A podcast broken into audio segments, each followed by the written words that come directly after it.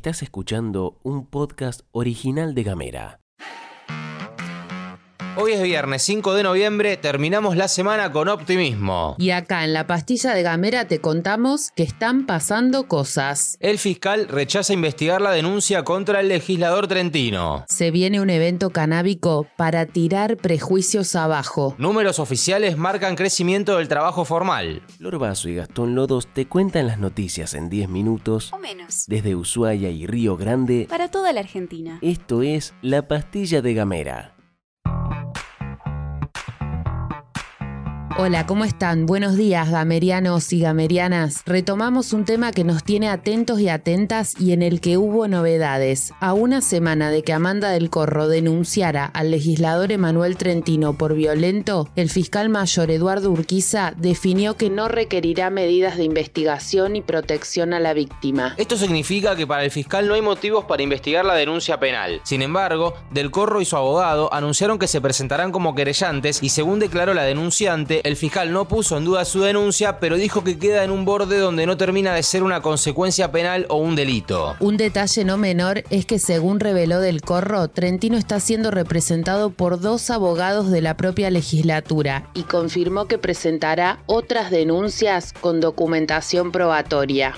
Para ir palpitando el fin de te contamos algunas de las actividades que van a suceder en la provincia. En Río Grande y con más de 200 stands se va a realizar la Expo Mujeres Centenarias. Va a ser mañana de 10 a 20 horas y el domingo de 11 a 20 horas en el gimnasio Don Bosco. Habrá stands de artesanías, gastronomía, servicios de estética y shows en vivo. Se trata de una iniciativa del municipio para acompañar a las emprendedoras de la ciudad. En Ushuaia también habrá movida porque vuelve el Mate Bingo, que es organizado por la Secretaría de la Mujer Municipal y será mañana a las 15 en la recientemente inaugurada Casa de la Mujer, Presidenta Cristina Fernández. Por comunicación oficial desde la MUNI lo definieron como un necesario encuentro para generar espacios recreativos y fortalecer las redes entre mujeres.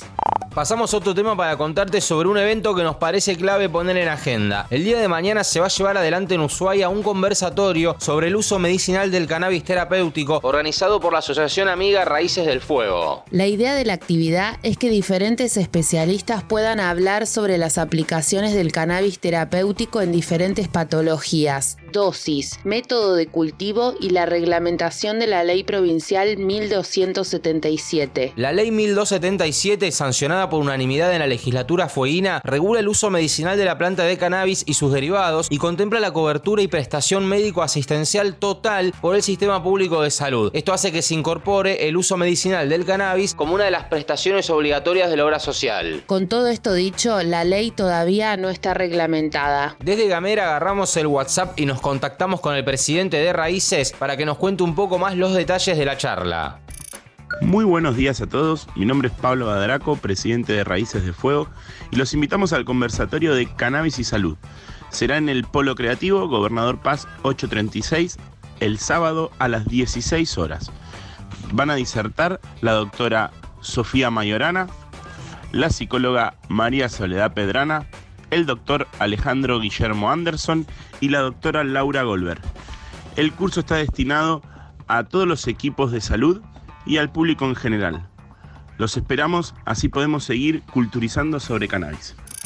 Si te interesa la temática y querés conocer un poco más, podés anotarte mandando un mail a raícesdefuegotdf.gmail.com o verla desde el canal de Twitch de la asociación. Si no tenés del todo claro cómo ver cosas en Twitch, es como YouTube. Sin necesidad de tener usuario ni nada, tenés que entrar a www.twitch.tv barra raíces de fuego TDF. Mandanos un mensaje de WhatsApp. Al 549-2901-502990. Recibí nuestros contenidos en tu celular. Y hablemos distinto. Y en este último micro informativo de la semana queremos agradecerle a la gente de arroba dulces-alimón por habernos acompañado esta semana. Metete en la cuenta de Instagram dulces-alimón y están re buenas las cosas que hacen, lo vas a ver y te vas a encantar. Y bueno, como siempre sabes, estamos de sorteo y Florcita te va a contar lo que vamos a regalar. Último día para participar. Vamos a estar sorteando una marquís que está espectacular. Así las cosas entonces queremos agradecer por supuesto nuevamente a Camila Y a Dana, que son mellizas que trabajan ahí en Dulces-a que son en realidad las fundadoras de este emprendimiento resarpado. Y para ganarte una marquise o marquís, como quieras llamarlo, tenés que escribir la palabra clave bizcochuelo en arroba gamera tdf con el 2901 50 2990. Escribí bizcochuelo y pega una marquís de dulces-a limón. Bizcochuelo. Después de varias idas y venidas, el gobierno nacional alcanzó un principio de acuerdo con los laboratorios para retrotraer el precio de los medicamentos a los valores vigentes al 1 de noviembre pasado y mantenerlos sin cambios hasta el 7 de enero próximo.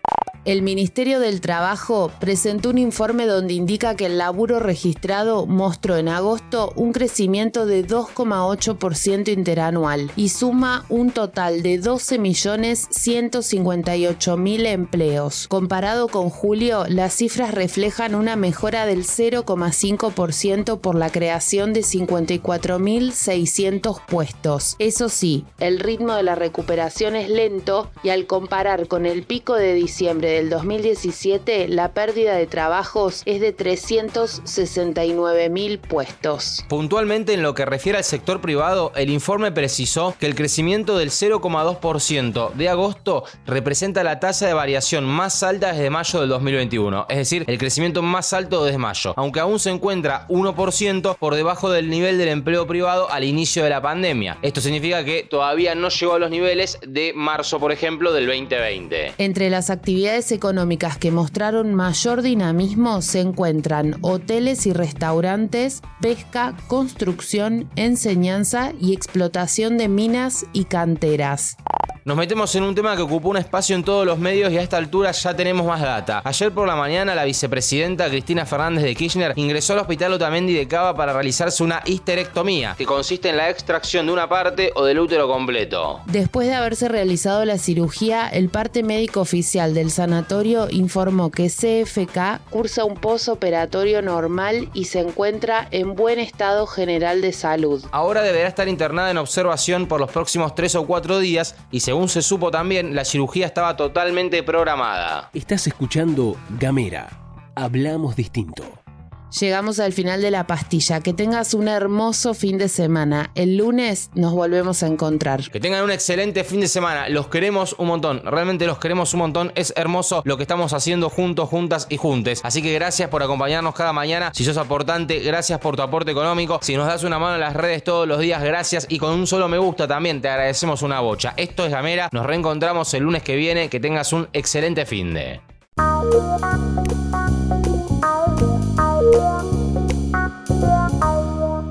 Estás escuchando un podcast original de Gamera.